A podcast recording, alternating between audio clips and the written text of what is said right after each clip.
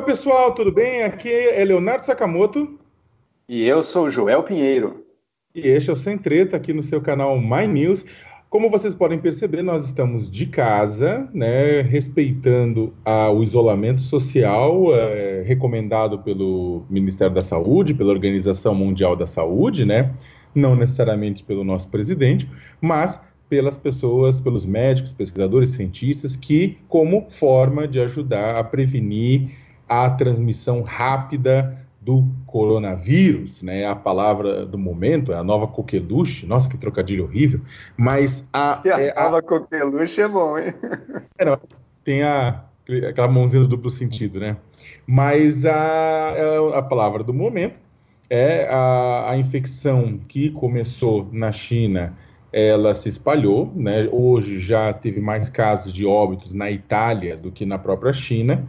Está se espalhando rápido pelos Estados Unidos e pelo Brasil, não à toa, dois países que, de, que tiveram governantes que demoraram a tomar é, ciência, né? tomar, na verdade, tento e começarem a adotar medidas é, fortes para reduzir a velocidade do vírus. E antes de começar a conversar, só para lembrar, né, que é claro que essas medidas não é que elas vão impedir que o coronavírus venha e, e atinja, infecte muita gente. A ideia, né, é reduzir a velocidade de transmissão. Por quê? Porque o vírus vai acabar chegando numa grande parcela da população, mas nós não temos necessariamente, necessariamente não, nós não temos nenhuma estrutura que consiga receber a quantidade, uma onda de infectados, uma onda de doentes ao mesmo tempo e continuar tratando os pacientes, os, as emergências, os acidentes, ao mesmo tempo nos pronto-socorros, nos postos de saúde, nas unidades básicas. Por isso, é, a ideia é reduzir a velocidade de forma que essa mesma quantidade de pessoas que se infectaria no começo se infecte ao longo de mais tempo, garantindo que os serviços de saúde, as UTIs, as macas, os respiradores e principalmente os profissionais de saúde possam atender a todo mundo de uma forma muito boa. E aí, para começar, até para pegar a opinião do, do Joel, acho que o primeiro ponto é como é que o governo começou a, atuar, como é que ele começou a responder à questão do coronavírus, tendo como foco, claro, o senhor presidente da República, Jair Bolsonaro. Né? Joel, como é que você tem visto a, a, o comportamento, o desempenho do presidente da República na condução da crise? Bom, vamos lá primeiro lugar, o governo brasileiro, me parece bastante claro, demorou para agir, isso o governo como um todo, tanto o federal quanto os estaduais. Quando o vírus já estava aqui no Brasil, já começava a se espalhar entre a população, demoramos um pouco para agir aí, porque nesse é um caso em que alguns dias podem fazer toda a diferença, né? Mas de uma semana, uma semana e meia para cá, teve uma virada. Muitos governos estaduais passaram a tomar medidas, o governo federal também mudou seu discurso, de forma muito positiva, especialmente o ministro da Saúde e o da Economia, o Paulo Guedes, que inicialmente estava. A gente vai falar mais da coisa da economia já já, né? Mas acho que teve uma mudança importante do discurso ali também. Só que do presidente da República, não. Do presidente da República, a gente, no qual a gente espera alguma liderança e um exemplo, a gente viu o zero, o vazio absoluto de liderança, e o exemplo negativo ao ir para a rua, encontrar manifestante, promover passeata a favor dele, alguém que está se... o Bolsonaro é alguém que está sempre mais preocupado com o lado político, com a briga política de redes sociais, de popularidade, de responder, fazer cortina de fumaça. Tá, até agora, até agora ele começa a falar, minimizar o, o risco aí do, do, do, que a gente enfrenta, do que realmente tomar os passos para cuidar da população. Tá? Já o ministro Mandetta, eu, claro, mérito do Bolsonaro ter colocado alguém competente. Eu não vou dizer que é um gênio, não sei o quê, não sei o quê, mas num governo em que a gente vê tantos absurdos, ter alguém competente já é assim, a gente já dá graças a Deus e, e festeja por dias e dias, né? Está tomando medidas concretas de levar o Brasil a um maior isolamento social e tentando, isso não é simples, está se desenhando aos poucos conforme a gente caminha, tentando encontrar algum tipo de equilíbrio, porque a gente sabe uma coisa, o isolamento social do ponto de vista sanitário e médico é o caminho para você achatar essa curva aí da, da, da, infecção, do contágio, como o Sakamoto disse. Mas, ao mesmo tempo, se você não tem uma rede assistencial preparada e um governo preparado para segurar todas as pessoas que vão cair no desemprego por causa do, do isolamento social, porque a demanda cai bruscamente, a economia para. Então você gera um problema social enorme também. E agora acho que a gente está vendo o governo, tanto do lado do Ministério da Economia, talvez um pouco tímido ainda, mas já caminhando, e do lado do Ministério da Saúde, uma ação coordenada que permita que a gente tenha medidas concretas de isolamento social. Estamos limitando também a entrada de estrangeiros. Uh, muitos estados estão aí tomando medidas já, aglomerações já acabaram, mas também tomando medidas com relação ao comércio. Isso de um lado e do outro lado, o aspecto social e econômico. Tem que ter algum lugar, tem que ter alguma coisa, alguma rede de proteção para todos que vão ficar desamparados. Acho que a gente está vendo isso. Mas do presidente, como você perguntou, Sakamoto, não, continua vazio. Né? Ele fala de China, daí o filho fala de China, ele fala que é uma gripe comum, tá? É cortina de fumaça e, e, e picuinhas e maus exemplos no momento em que o Brasil precisa de liderança. Por isso que eu, e acho que muitos outros que estou aqui no isolamento, né, dias difíceis, pô, ficar em casa, assim, é uma coisa, a gente sofre com isso, mas pelo menos tem uma catarse às oito da noite, acho que todo dia terá de ir na janela e bater um pouco de panela e xingar um pouco, porque de quem a gente mais esperava algo mínimo é de quem não está vindo nada e quando vem é negativo. É, eu, eu, já por outro lado, eu acho que de quem a gente não esperava é que não vem nada mesmo, né? Eu, eu acredito que é, é, é, é, horrível a catástrofe que se abateu sobre o mundo, mas é bastante didático para que a população brasileira entenda o que, que é Jair Bolsonaro do alto da sua incompetência.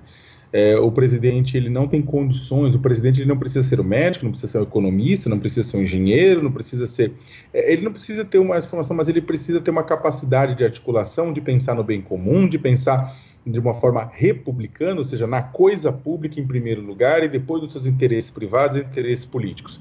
O que temos visto nas últimas semanas é que Jair Bolsonaro tem colocado seus interesses pessoais acima da qualidade de vida da população seja ao dar maus exemplos, como foi aquela vez em que ele saiu na, do Palácio Planalto para confraternizar com manifestantes, manifestantes a propósito que pediam o fechamento do Congresso Nacional e um novo ato institucional número 5, apertando as mãos, tirando selfies, a despeito das orientações do próprio ministro da Saúde de garantir e manter isolamento social, ainda mais dele que veio de uma viagem no exterior e é, e é pedido sete dias de isolamento do pessoal que é, fez viagens recentemente ao exterior, e ainda mais ele, duplamente, considerando que a comitiva de Bolsonaro, nessa data de hoje, nesta sexta-feira 20, em que a gente está gravando, 20 de março, é, tinha, tinha 22, teve 22 casos comprovados de coronavírus. Há 22 Ele é um dos grandes vetores, né? o grupo do Bolsonaro é um dos grandes vetores da. Exatamente. A comitiva de Bolsonaro, se for considerar o número de infectados no início, naquela, é, naquele dia em que o primeiro infectado, Fábio Weingarten, é, deu positivo, ah, e se for considerar esse número de 22 pessoas que estavam infectadas, significa que sim, a viagem presidencial foi um dos grandes vetores. Eu não estou com isso culpando o presidente, até porque invariavelmente a, a praga chegaria aqui. Mas o fato é que isso aumenta a responsabilidade dos gestores, dos gestores. Mas o que nós temos visto é o contrário. É um presidente que rompe regras, é um presidente que dá um mau exemplo. Aí você fala, ah, isso eu não sou exemplo para ninguém, se aconteceu isso comigo, só eu tenho responsabilidade. É, é, é um negócio que ninguém tem a ver com isso, ele falou. Ué, é, se ele passar para alguém, é claro que alguém tem a ver com isso, mas mais do que isso, ele tem a ver com isso porque ele é o principal funcionário público do Brasil. Portanto, ele tem que dar um bom exemplo e o que ele deu só tem sido mau exemplo. Chamar de fantasia, chamar de histeria, fala, menosprezar, é, romper regras de isolamento social, a coletiva imprensa, aquele show de marketing que foi montado na quarta-feira, em que havia alguns ministros sensatos e o resto, na verdade, fazendo figuração para que Bolsonaro tentasse provar para a sociedade que ele é o timoneiro da, da, desse processo, né, mostra, na verdade, o desespero do próprio governo. O, a, o governo percebeu que a população acredita mais no Mandetta do que no presidente. Só que há gente, infelizmente, que ainda acredita em Bolsonaro. E essas pessoas acabam sendo extremamente prejudicadas quando o presidente rompe essas regras. E aí é o seguinte: é, é tão bizarro isso que o presidente faz tanto do que lhe dá na telha que ele ele, ele, ele, ele, com isso, ele, na, na coletiva, ele ficou preocupado em pedir para os canais de televisão, para os veículos de comunicação, cobrirem o panelaço a favor dele. Primeiro ele inaugura uma coisa muito louca, é o panelaço a favor, né? E ele pedem para que se cubra o panelaço a favor dele. Isso é um tremendo de um absurdo. E aí, foi um fiasco, de... né? Diga-se de passagem. Um fiasco. O panelaço contra registrou em alguns lugares uma hora de duração, sabe? O, panelaço a favor dele foi, inclusive, engolido pelo panelaço a favor. Então, é, o presidente está preocupado com o quê? Nele mesmo. Questão de transmissão. Ah, se eu pegar, não tem problema nenhum, eu, né, o problema é meu. Ou seja, eu, eu, eu, eu. Nunca nós, eles. Ou seja, o problema nunca é a população, tipo, a saúde da população. É ele na saúde, é ele na política, é ele no cálculo eleitoral. Né? Então, é, ele é não só a pessoa despreparada para conduzir o Brasil neste momento, como ele é, na verdade, um dano à saúde pública. E nesse momento está ficando claro para a população também o vazio de liderança, né? Você teve que botar o Mandetta, o ministro da Saúde. Eu acho que ele relevou uma chamada do Bolsonaro, alguma coisa, porque ele, ele no meio do, da fala dele, começava a elogiar o governo, né? Não, um governo que dá tanta liberdade, não sei o que, Bolsonaro, o grande timoneiro. Se você está tendo que reafirmar a todo momento que o presidente é o líder, bom, então ele provavelmente já não tem mais esse papel de liderança, né? Porque quem é líder de verdade, você não precisa ficar alguém afirmando aquilo para as pessoas entenderem. As pessoas já veem e as pessoas estão vendo com muita clareza. Bolsonaro, neste momento, quem dera estivesse um zero à esquerda, né? Um, um, um, nulo absoluto. Pelo menos deixa os adultos trabalharem enquanto ele não faz nada. Ele, pelo contrário, ele não só se omite, como ele muitas vezes tem sido nocivo, né? A coisa da imprensa, trazer a Vera Magalhães no meio da comitiva para falar de coronavírus atacar uma jornalista, né, uma coisa assim, é um nível de uma peque... É, revela a pequenez, como você disse, o egoísmo da mente do Bolsonaro no momento em que o Brasil não pode de jeito nenhum ter isso na função mais importante do país. É como diria Vinícius de Moraes, né, o homem que diz ser não é. Enfim, é, outra pessoa, e acho que é um outro ponto que tem que levantar, é a gente discutir um pouco as medidas econômicas que foram tomadas, né?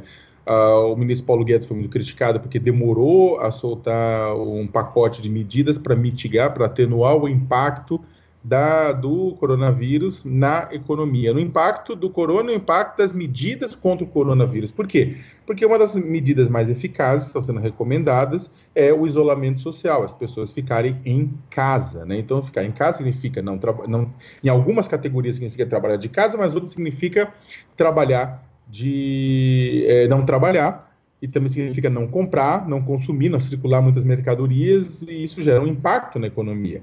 O ministro Paulo Guedes foi criticado inicialmente por ter demorado a soltar, falou, não, demorou, porque a gente estava analisando, os casos ficaram, o primeiro caso começou a perceber que ia ser grave no Brasil, que é uma bobagem, a China aviso, já tinha avisado que ia ser grave no mundo inteiro, e, e demoraram para fazer, e aí começaram a soltar algumas medidas, né? Ele tem, ele, as primeiras medidas foram muito criticadas, pra, vamos lembrar, foi na segunda-feira, quando ele eh, recomendou. A, foram criticadas porque foram consideradas insuficientes, que aí ele, ele pegou e liberou recursos para o Bolsa Família, era 3, 3 e pouco bilhões. Na verdade, isso é suficiente simplesmente para matar a fila do Bolsa Família, que é mais de Que vem de antes, né? Que não é nem de agora. Né?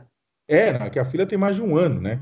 Então, o que acontece? É, mais de um ano, não, tem um ano, é, começou em maio de 2019. Então, o que acontece é que a, a, a, essa é a, a primeira, primeira regra. A outra, ele adiantou 13 terceiro para aposentados e pensionistas, INSS, adiantou o abono salarial, que é dinheiro dos próprios trabalhadores, é importante, mas é dinheiro que os próprios trabalhadores já receberiam, e, e falou que vai possibilitar o saque de, de, do FGTS, que também é dinheiro do trabalhador ficou se discutindo muito que ele não tinha colocado dinheiro novo, aí só para concluir, ele começou a soltar depois medidas. Ele falou: não, a cada 48 horas vamos soltar novas medidas, à, à, à medida que fomos vendo necessidade. Na verdade, ele estava elaborando as medidas, tanto é que não tem dia que ele corrige a medida do dia anterior, porque não tem muito ao certo do que, do que fazer.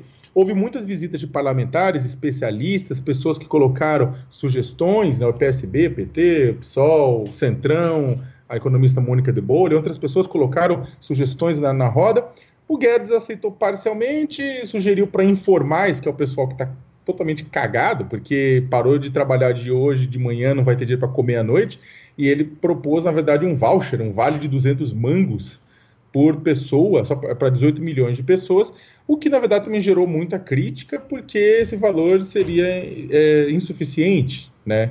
Não dá para manter uma família de quatro pessoas comendo durante um mês em muitas cidades do país, né? Ele também propôs é, pagar uma parte do salário, da, no caso de redução, ele propôs a redução de metade do, de as empresas podendo reduzir até metade da jornada, com redução de metade do emprego, foi criticado por conta disso. Aí ele propôs que o governo pagasse até 25% do, do seguro-desemprego que a pessoa teria direito a receber caso fosse desempregada em situações com até dois salários mínimos, ou seja, vários C, C, C, C, na prática, pagar 300 e poucos reais a mais, 400 reais a mais no máximo por pessoa, né? Então, é, o governo, não sei, Joel, não sei qual a sua opinião, a minha opinião é que o governo ainda está um pouco perdido nisso.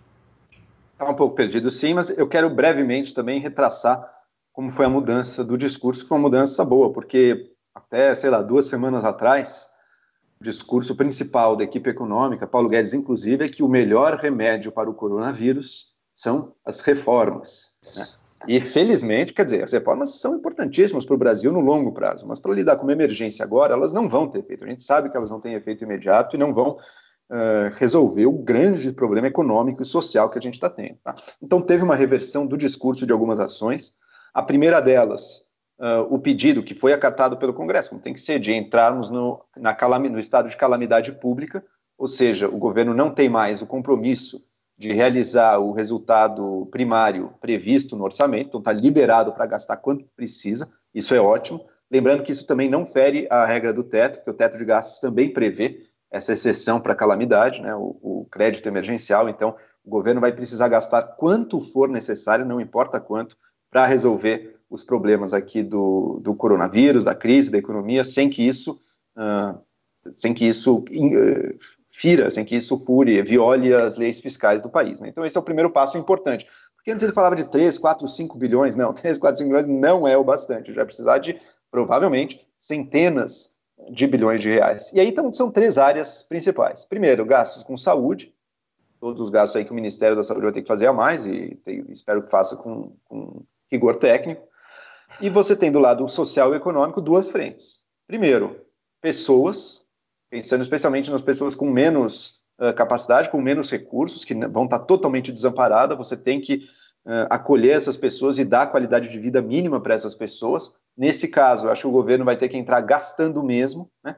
O pacote inicial do Guedes, dos 147 bilhões, a imensa maioria ali era apenas você trazer para o presente gastos que ele teria no futuro. Né? Provavelmente o governo vai ter que também gastar a mais agora. Eu vi uma boa proposta do Naércio Menezes, professor do INSPER, aqui no Valor Econômico, que ele diz: olha, um jeito rápido de fazer isso. Pega o cadastro único uh, do governo federal, esse cadastro de todas as pessoas aí que, em geral, têm tem dificuldades ou podem estar. Uh, podem receber algum auxílio social, atualizar automaticamente os cadastros do Bolsa Família para incluir todo o cadastro único, isso daria mais 12 milhões de famílias. Você pega a remuneração média do Bolsa Família hoje em dia, 200 reais, e dobra, vai para 400 reais pelos próximos seis meses. Tá? E, se necessário for, você inclui aí desempregados que não estejam no cadastro único, que forem surgindo aí ao longo da crise, talvez mais 5 milhões de, de famílias aí. Isso daria um gasto de 56,6 bilhões de reais para os próximos seis meses. É bastante? É mas é um gasto relativamente bem focado em quem precisa e que vai estar tá aí ajudando as famílias mais vulneráveis e mais carentes do Brasil. Né? Tudo isso é o contrário do que o governo vinha fazendo, né? dificultando Bolsa Família, crescer o fila e tudo, é fazer o contrário. Vamos atualizar imediatamente para aumentar o cadastro e pagar mais para eles. Esse é o colchão social inicial, claro que outras medidas são necessárias, mas inicial para a gente começar a tratar desse problema. A medida do Guedes, do 200 reais para os informais, também é relevante, pode ser boa. É claro que 200 não basta, mas melhor isso do que nada. Eu tô para ver ainda qual vai ser o critério, né? Porque gente, o, o, informal é justamente aquele que a gente não tem o registro muitas vezes. Qual vai ser o critério para definir quem recebe ou não? A gente vai descobrir isso uh, em breve. E por fim, só para finalizar, tem também o outro lado das empresas. As empresas não podem fechar e falir, que é pior para todo mundo. Portanto, os bancos públicos têm que entrar e eles estão se prontificando a entrar com empréstimos para o capital de giro das empresas com crédito maior. A gente está num período que os juros está muito baixo, acabou de baixar também os juros no Brasil. Então, o principal problema agora não é nem o desconto dos juros, e sim dar um, um período maior para que, que as empresas paguem as suas dívidas, para que elas não fechem, para que elas não vão à falência num período em que a demanda vai estar tá muito contraída, como é o de agora. Né? Isso além de outras medidas, suspensão de impostos, acho que vai ter que ter, e, e estão vendo aí questões de aluguéis, né, de dívidas, como é que não vai inscrever ninguém no, no, no cadastro de dívidas e todo o resto são coisas positivas também. O governo começou tarde. Que ele já anunciou é pouco, concordo. Mas está agora indo na direção correta. É, antes, de, só pra, antes de entrar no próximo tema, mas a, eu, tenho, eu, queria fazer um ponto com relação à questão do, do, do, dos valores. Também tem uma proposta interessantíssima que foi colocada pelo DIEES junto com as centrais sindicais, que é, são aquelas propostas que, neste momento, algumas as propostas convergem, mas é um valor um pouco mais alto do que a que você falou. A proposta era, era fornecer 500 reais, que é um pouco menos de meio salário mínimo, né? Por trabalhador, não é por família, por trabalhador é, informal que tiver que parar.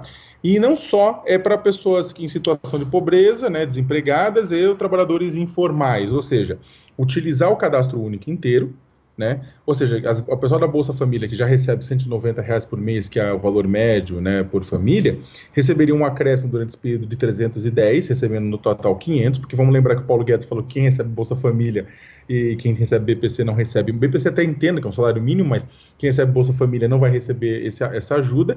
Agora, a ideia era aumentar o Bolsa Família também até 500, pagar para todo, todo o CAD único, cadastro único, mas também utilizar outras fontes de, de, de, de informação, o próprio Cadastro Nacional de Informações e Serviços, para aumentar a, essa base para pegar os informais. Por exemplo, tem informais que não recebem o Bolsa Família e que não estão às vezes não estão no CAD único. O CAD único pega até meio salário mínimo per capita na família. Então, você tem muito motorista de Uber, motor, é, entregador de rap, o sujeito que vende bolo, churrasquinho na esquina, a empregada doméstica, né? Porque não basta algumas, algumas, alguns empregadores passarem coronavírus para as empregadas domésticas, como aconteceu no Rio de Janeiro, e as empregadas morrerem, que foi o caso da, da morte no Rio da empregada doméstica, né? É lá de Miguel Pereira. Agora, também o pessoal muitas vezes dispensa e não continua pagando mesmo tendo dinheiro. Então, passar para esse pessoal também é, fazer com que você garanta também uma base, que acho que é mais ou menos o tamanho que você falou, mas um valor um pouco mais alto, e ao mesmo tempo garantindo que o, governo pague, se, o, se, houver redução de salário e redução de jornada, que o governo pague a diferença, né? Até porque neste momento, o complicado neste momento é que assim, as pessoas não estão indo para casa de férias. As pessoas estão indo para casa porque elas estão sendo obrigadas por uma ordem do Estado. Grandes empresas até conseguem segurar o rojão, serviço público também. E as pequenas e micros, microempresas, como é que ficam? Se a gente não se o governo não segurar o salário do pessoal das pequenas e microempresas, não apenas dando é, vale disso, 300, 400 reais, mas segurar o salário, vamos ter uma demissão em massa, vão ser milhões e milhões de pessoas. Só bares e restaurantes estão prevendo de 3 a 4 milhões em 30 dias. Imagina os outros setores. Né? É, o Brasil, a gente tem que lembrar que vai ter um país depois da, do coronavírus, né? Ó, é, e aí eu queria perguntar para o Joel o próximo tema de hoje, que é a China, porque em meio a todo esse escarcel, toda essa loucura que está acontecendo, o excelentíssimo senhor deputado Eduardo Bolsonaro ainda arranja tempo para é, reproduzir as teorias é, conspiratórias da, que são bastante comuns entre os ultraconservadores norte-americanos ou mesmo a extrema-direita malucada brasileira, de que a China produziu um vírus por laboratório, que a China estaria fazendo isso como objetivo, teria feito isso com o objetivo de, de, de uma guerra biológica, é, acabou dando apoio para a própria briga que está acontecendo entre os Estados Unidos e a China, que o Trump fica chamando de vírus chinês, o que além de tudo é extremamente complicado. Nos Estados Unidos moram muitos e muitos cidadãos chineses ou cidadãos descendentes de chineses, e esse pessoal é, sofre preconceito por isso. Vamos lembrar que em São Paulo, na cidade de São Paulo, muitos chineses, muitos japoneses, muitos coreanos sofreram preconceito por conta do coronavírus, sofreram e sofrem. Né? E aí o presidente dos Estados Unidos faz isso, e agora Eduardo Bolsonaro segue também na mesma toada. Como é que você vê isso, o, o nosso quase chanceler? Uma coisa que a gente não precisava neste momento era um incidente diplomático, né? Mas temos aí também, está, está dado aí.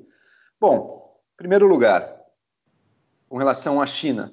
Olha, é verdade, de ponto de vista mais, na minha opinião, objetivo, dizer sim, a China, num período inicial, teve uma negligência real com o vírus, teve uma tentativa de tratar até uma perseguição ao médico que estava alertando sobre o vírus, depois agora já pediu desculpas, inclusive. Uh, teve um período de, de tentar fechar a informação e não difundir a informação direito, e isso ajudou, isso permitiu que o vírus se alastrasse por um período inicial ali, finzinho do ano passado, uh, de uma maneira que, que não teria acontecido se a China tivesse sido rápida no gatilho e tomado as medidas. Tá? Mas desde então, a China percebeu a gravidade da epidemia, a China tomou medidas drásticas internamente para controlar o vírus. É uma, é uma ressalva real, um receio justificado que a gente pode ter quanto às informações que saem da China. A gente não, não dá para ter certeza totalmente ali, é um lugar onde a imprensa não é livre, é, inclusive acabou de expulsar os jornalistas americanos, tá? mas mesmo assim tomou medidas drásticas e tudo indica que elas estejam sendo bem-sucedidas e mais, tem prestado auxílio a países que precisam, como por exemplo a Itália, com informações, com, com serviços médicos aí tentando ajudar outros países a lidarem com a crise. Tá? O governo brasileiro, quando isso já estava todo vapor, a China já estava se preocupando, já estava tomando medidas, já estava oferecendo ajuda à Itália, o governo brasileiro aí ainda estava no período da negligência, do dizer que não é nada e tudo mais. Então, para nossa epidemia aqui dentro, a gente não tem como culpar a China, sabe? Foi a nossa própria negligência, e não só nossa, Estados Unidos também, outros países também. É, é, é uma coisa que se repete em muitos países, né? Como começa pequeno, não levam como se não fosse muito sério, embora já tivesse informação disponível da China, da Itália, países asiáticos, Coreia, de dizer, olha, é sério sim, precisava agir e não agiu. Isso não foi culpa da China, isso foi culpa nossa mesmo, do governo brasileiro, dos governos brasileiros, da sociedade brasileira como um todo, que não, não se preocupou. Isso não foi culpa da China. Agora, tudo bem, você pode atribuir uma responsabilidade real. Eu acho que num segundo momento, depois que a crise estiver passada, a gente vai ter que ter algum conserto das nações, alguma, alguma organização para dizer, olha, a situação sanitária de saúde pública na China é séria, não é a primeira vez que isso acontece. Precisa tomar medidas de alguma coisa para que isso não aconteça no futuro. Foi muito sério o que aconteceu. Isso não tem nada a ver com o nosso deputado Eduardo Bananinha, que também acaba representando o governo aderir à linha do discurso da extrema-direita nacionalista norte-americana. Porque eles, por que, a direita norte-americana quer falar de vírus chinês, quer tudo que é de ruim eles querem focar na China? Porque eles querem escalar o conflito com a China. E eles querem tornar isso, essa política de escalada do conflito, que a população americana aceite isso com mais facilidade, que a população americana queira escalar o conflito com a China, porque são os malvadões, os grandes vilões do mundo e não sei o quê. Para essa direita americana interessa isso. Para o Brasil, cuja China é o maior parceiro comercial, isso não interessa de forma alguma. Então, o Eduardo Bananinha, na verdade, isso não é de agora, desde, desde sempre, ele segue a linha, ele serve à direita nacionalista americana. Ele não serve ao Brasil. Ele milita contra os interesses do Brasil. Por isso é seríssimo o que ele fez. O pessoal do agronegócio está pé da vida, basta ler nos jornais as declarações. Não estão achando um absurdo isso que está acontecendo. É você comprar uma briga totalmente desnecessária, num momento muito delicado, com um dos nossos maiores parceiros. E outra, não me venham com papinho de ah, mas é ditadura, não sei o quê. Você, por acaso, defende que, que justifica em termos morais uma atitude como a do Eduardo Bolsonaro, um discurso estridente anti-China. Você defende que o Brasil passe a bater o pé e a denunciar todas as ditaduras no mundo, a maioria dos países árabes, passe a denunciar todas as ações, uh, atrocidades cometidas por outros governos, por exemplo, o governo de Israel, que às vezes comete atrocidade. O Brasil tem que ter essa postura no mundo, agora batendo o pezinho moral. Né? E outra, quando é o governo brasileiro que comete atrocidades, e isso também acontece com alguma frequência, você espera que os nossos maiores parceiros passem a nos denunciar publicamente no resto do mundo? Acho que não, né? Não é, não é nisso que se baseiam as relações internacionais. Portanto, a fala do Bananinha, do Eduardo Bolsonaro, é um negócio inaceitável, ridículo e que mostra que ele não está a serviço do interesse nacional. Ele serve à direita americana. É claro, além da questão da própria, do que você falou, que eu concordo, né, da, a China, é claro, tipo, eu já falei, eu escrevo isso sempre. Ah, defende a China. Eu falei, não, não defendo, não. É, é claro que a China é, é uma é aquela coisa, tipo, o Brasil e outros países não se importa com o governo autoritário, desde que o governo autoritário é, seja um bom parceiro de negócios, né? Então, mas enfim, a China é um governo autoritário e é claro que a informação não circula livremente, haja vista a própria situação do médico que é, foi tentou ser desacreditado porque estava falando do vírus, acabou morrendo do próprio vírus lá na China. Só que isso também não é, como você bem falou, isso não é, é, Depois disso, houve informação, tem acordos, parceria dos médicos chineses com médicos dos lugares, lugares do mundo para discutir a própria possibilidade de teste de, da, da utilização da cloroquina, que é um remédio para malária. Eu já tomei duas vezes, peguei malária duas vezes. Que é. Por isso eu digo, não tomem se vocês não têm nada, não é um remédio de brincadeira é, é uma coisa que a, os testes na China estão evoluídos, há, há, há discussões de, desses testes com, com outros laboratórios, com outros centros de pesquisa pelo mundo, né? E se for elas por elas, o Brasil, o presidente estava até semana, até alguns dias atrás, chamando isso de fantasia, né? Chamando isso de, de histeria, até na, na quarta-feira menosprezou tudo. Então, elas por elas, maluco por maluco, a gente tem um bem pior, né? Então, antes de criticar a China, ele pode criticar o próprio pai. Agora, é, além disso, é uma questão de cortina de fumaça. Além de tudo que você falou, é uma questão de cortina de fumaça. Porque ao chamar todo esse debate que virou trend tópicos nas redes sociais e tudo isso mais, é, os bolsonaristas acabam encobrindo uma, uma, uma estrondosa vaia através de panelaço que houve no dia anterior. Né, na hora que eles encobrem isso, porque a discussão poderia ser bem um panelaço, ou poderia ser a própria incompetência do governo, do próprio governo Bolsonaro em tratar algumas coisas, medidas econômicas, tem um monte de assunto. A, a, a, incompetência do, do, do, do, presidente. E isso foi, na verdade, meio abafado por essa discussão, que é uma discussão praticamente inútil. Né? A China tem uma característica, outros países, né, até um país, talvez países islâmicos pudessem responder de uma forma mais rápida. Só que a China, ela joga xadrez, né? Tem aquela, aquela anedota que é contada que Mao Tse Tung é, questionado sobre a Revolução Francesa, disse que ainda era muito cedo para comentar, né? Então, é, elas trabalham com tempo, elas não cortam um negócio nem com os Estados Unidos, tipo, de forma drástica, porque apesar do Trump fazer o que faz, por quê? Porque eles são pragmáticos, a China é pragmática. Então, é, eu acho que também sabendo disso, os próprios bolsonaristas forem atacar, porque não vai dar em nada praticamente, né? Pode ser, pode ter algum soluço com relação a, a, ao comércio exterior, mas eu acho mesmo assim muito difícil. Muito difícil, difícil. Bloqueio, porque o pessoal é muito pragmático, a China vai precisar de retomada, vai precisar de recurso, o Brasil tá, vai vender barato, sabe? Bem pelo contrário, a China vai falar assim, pode xingar, a gente vai comprar de vocês barato mesmo, né? Pode espernear. Então, o que acontece? Mas em outros, talvez o petróleo que a China está procurando também, é possível ter alguma retaliação marginal no comércio, sim, porque o governo chinês se vê numa situação meio, meio perigosa para ele, né? Então, ele quer, ao máximo possível, não facilitar a vida de quem chega apontando o dedo e atacando. É, tem uma possibilidade. E o Brasil tem que saber com isso. Tem uma possibilidade real disso, que é a o Brasil, por exemplo, da China falar para os Estados Unidos ataque, ele fala, beleza, releva porque tamo, vamos ser pragmáticos. Agora a gente não vai aceitar os bananas do, dos vassalos dos norte-americanos tacar pedra na gente, aí já é demais, né? Então, se o.